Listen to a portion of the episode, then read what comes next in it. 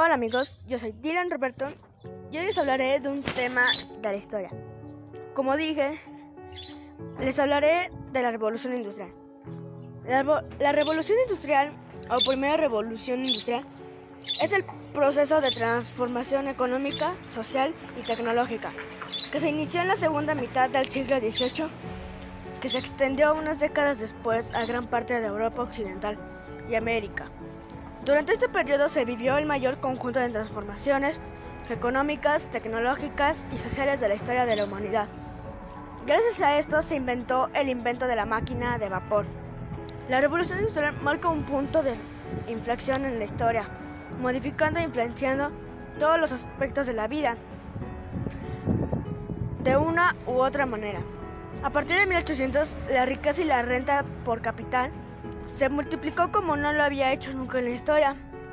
A partir de este momento se inició una transición que acabaría con siglos de una mano de obra, basada en el trabajo manual y, el uso de tracción anual, siendo todos sustituidos por maquinaria para la fabricación industrial y para el transporte de mercancías y pasajeros.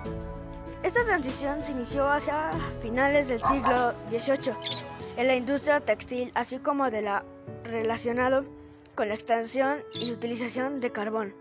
La expansión del comercio fue posible gracias al desarrollo de las comunicaciones con la construcción de vías férreas, canales y carreteras. Por lo siguiente les hablaré de otro tema. Este tema significa mucho para mí, ya que estuvo a punto de ser un caos. Sí, como dije, les hablaré de, los movimientos sociales. Primero que nada, un movimiento social es un grupo no formal de individuos u organizaciones que tienen como finalidad el cambio social. Durante el siglo XIX, el concepto de movimiento social estaba ligado a un tipo de cambio social particular y a un fin específico, así como a una identidad en secreto y a un grupo social en particular.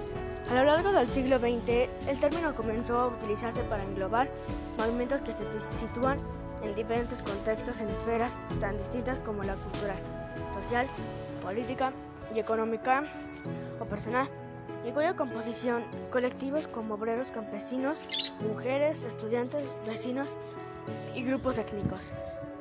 Yo lo que les puedo opinar de estos dos temas es que del primer tema aprovechen lo que tienen ahorita y no se lo, no lo ocupen mucho, ya que puede que en un futuro no tengamos ya nada y cómo vamos a sobrevivir.